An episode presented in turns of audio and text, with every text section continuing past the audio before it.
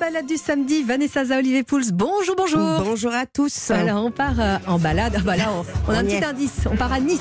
Pour la clôture de son carnaval. Alors je devrais plutôt vous dire carnaval, comme le disent les Niçois, sinon je vais me faire taper euh, sur les doigts. Carnet en référence à la viande que l'on n'est pas censé manger pendant Ah oui. le carême. Voilà. Alors c'est une année particulièrement festive puisqu'il fête ses 150 ans. Mm. Euh, en 1873, il devient une véritable institution dans la version moderne hein, qu'on connaît Mhm. aujourd'hui.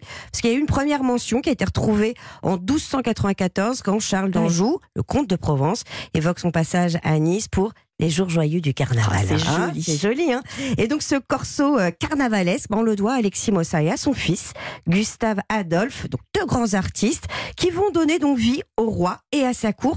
Mais alors ça au fil des années. Hein. Triboulet, euh, il n'apparaît qu'en 1882.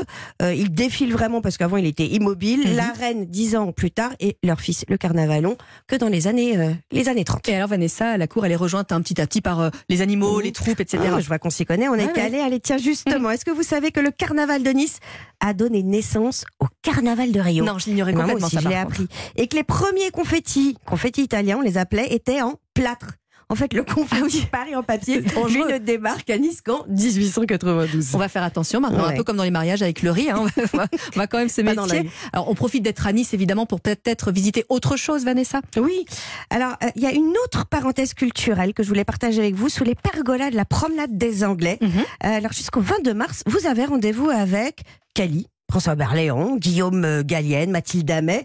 En fait, chic. pour un voyage dans l'histoire, la littérature, le cinéma, la pop culture, même les jeux vidéo, vous allez voir. Ah bon?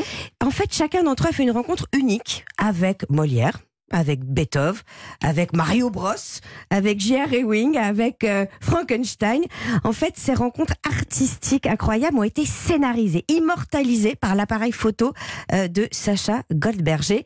Si je dis scénarisé, ce n'est pas pour rien. On n'est pas dans du Photoshop. Hein. Non, C'est non. de l'art. Je- vous avez vous le livre livre, c'est absolument Et spectaculaire. chacun de ces portraits croisés a été pensé, travaillé comme une séquence de film. Il y a une quinzaine de personnes derrière pour les costumes, les accessoires, le maquillage. Et donc, il faut revivre un grand personnage sous les traits d'une personnalité d'aujourd'hui.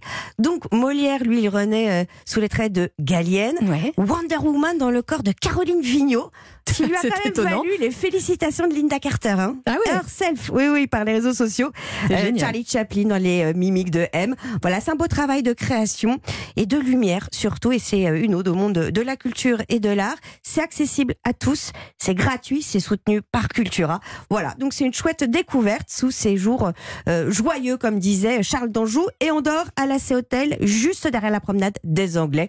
On a vu sur la Méditerranée. Et on va, des chambres. on va se réveiller avec ça et puis on va évidemment euh, casse-croûter avec, euh, avec vous, Olivier Pouls, parce que évidemment vous êtes en vadrouille, on l'a dit, mais vous nous avez proposé de parler, alors je sais pas justement comment on dit, Pimbagna, Pambagna? On dit Pambagna. Ah voilà, c'est bien ce que je Et pensais. euh, croyez-moi, si on ne plaisante pas avec le carnaval à Nice, on ne plaisante pas non plus avec la gastronomie, au risque de prendre très cher, les amis.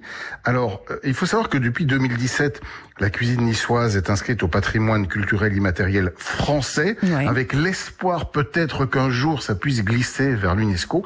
Mais c'est pour vous dire que euh, il y a des choses avec lesquelles on peut rigoler, mais pas la tradition culinaire niçoise. Et je vous donne un petit exemple. Il y a quelques années, un grand restaurant d'un hôtel prestigieux de la Croisette s'était amusé à euh, présenter un pain bagnat dans lequel les malheureux avaient eu l'idée de mettre du concombre. Autant vous dire qu'ils se sont fait tomber dessus par tous les traditionalistes et en tout cas les défenseurs de la vraie cuisine niçoise. Le pain, le pain bagnat, c'est comme la salade niçoise, ça ne souffre pas l'approximation. Il y a un certain nombre d'ingrédients, et je vais vous les donner dans un instant, Ah oui. qui sont autorisés et d'autres qui sont bannis. Alors ce pambagna, euh, qui en fait vient euh, de, de, de, de, de, l'expression euh, bagna, euh, qui veut dire mouillé, ça voulait dire baigné, et c'était un pain mouillé parce que c'était un pain qui était à l'origine rassis et que l'on remouillait, alors non pas à l'époque avec de l'huile d'olive, mais avec de l'eau, et ça permettait de le rendre plus moelleux et donc de pouvoir le consommer. Vous l'avez compris, c'était un plat à l'origine qui était un plat de pauvres que emmenaient les pêcheurs ou les ouvriers avec eux pour leur petit casse-dalle euh, de la matinée ou un petit peu plus Petite tard. collation. Et on y mettait dedans, exactement, on y mettait dedans tous les produits frais du marché et des produits bon marché que l'on pouvait trouver. Alors c'est pas tout à fait la saison pour faire les meilleurs pambagnas qui soient parce que L'un des ingrédients du pambagna, eh ben, c'est évidemment la tomate. La tomate, bah oui. Bon, Pas besoin de vous faire un dessin. Elles sont pas très bonnes. Et en tout cas, c'est pas de la vraie tomate de pleine terre. Donc, on attendra un peu. Mais je vais vous donner les, la recette et les ingrédients qui sont autorisés dans le pambagna. Donc, vous oubliez la mayonnaise, le poulet, le fromage, le concombre, etc. Et vous allez donc utiliser un pain rond que euh, vous allez d'abord frotter avec une petite gousse d'ail. Ah et bah oui. ensuite, on va l'humidifier non plus avec de l'eau, et ah oui, obligé, avec de l'huile d'olive. Alors, rentre dedans euh, de la tomate, de la cébette, hein, qui sont des, des petits euh, des petits oignons qu'on va tailler très finement, des radis qu'on coupe également en fines lamelles, des olives, quelques lamelles de poivron, pourquoi pas un petit cœur d'artichaut, du basilic, un œuf dur, un petit trait de vinaigre aussi pour donner un petit peu de peps et des anchois normalement. Parce qu'à l'époque, au 19e siècle, le thon était un poisson qui était très cher, Très cher, et trop oui. cher pour les ouvriers qui ne l'utilisaient pas. L'arrivée du thon s'est faite beaucoup plus tard. Alors aujourd'hui, je pense que c'est à peu près toléré. Je vais pas me faire insulter si je mets quelques miettes de Non, thon dans mon insulter. Mais on va quand même rajouter des anchois parce que ça, c'est quand même vraiment très bon. Voilà. Ça, c'est le pambagna officiel tel que les Niçois voudraient qu'un jour il soit reconnu euh, Et auprès c'est celui qu'on de va, c'est celui qu'on va déguster euh, ce midi. Merci beaucoup euh, à tous les deux. Vanessa, on vous retrouve demain. Vous, Olivier, évidemment, euh, vous serez à la table des bons vivants à 11h sur Europe 1 aux côtés de notre camarade Laurent Mario.